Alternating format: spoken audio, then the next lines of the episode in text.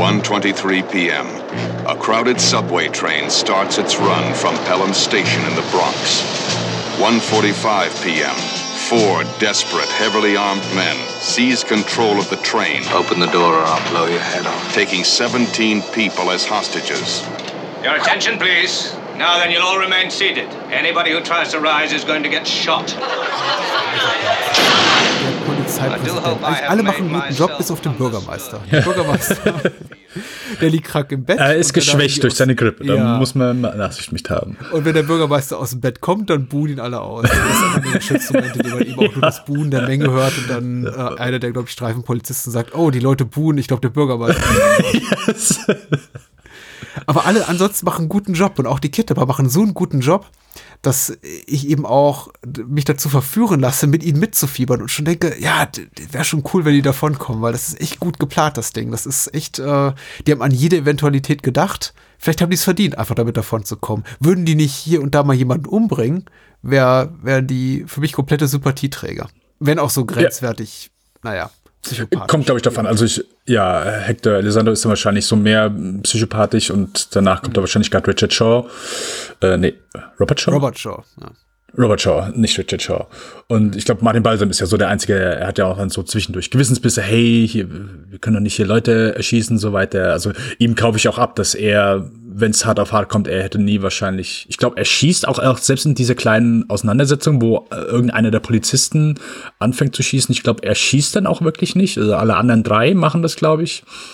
Ähm, also er wäre dann auch so der Einzige. Ist ja auch so schön, so gegen Ende, auch, auch wenn wir wahrscheinlich so ein bisschen hin und her springen, aber so, wenn er am Ende so auf das, äh, auf sein Bett springt mit dem ganzen Geld, so ist ja, ja, mhm. weißt du was? Wenn einer davon kommt und der das ist, dann ist das für mich vollkommen in Ordnung.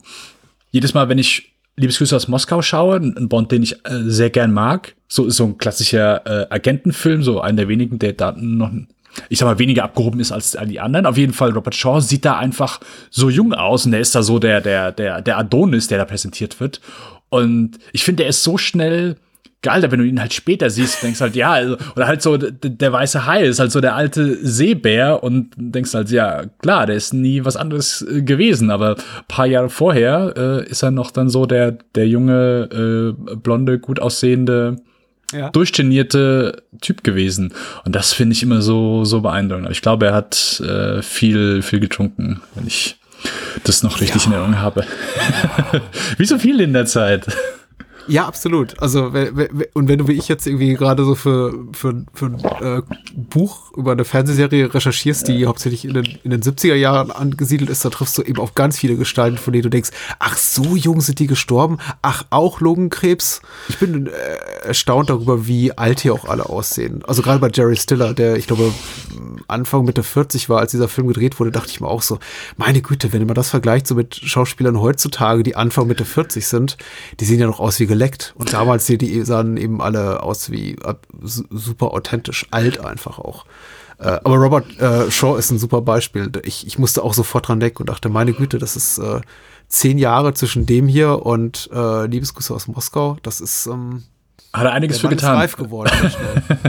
ja, und er ist nur, ich glaube, hier ist vier, vier, fünf Jahre später ist er auch schon gestorben. Ende, Ende der 70er ist er. Mhm. Äh, ja, aber, aber das stimmt schon. Das, das kommt auch noch mal so dazu, dass, und das finde ich auch, das schadet manchen Filmen heute, so das Aussehen mancher Schauspieler. Äh, ich finde dann, also ich will nicht unbedingt immer auf so die heutige Filmwelt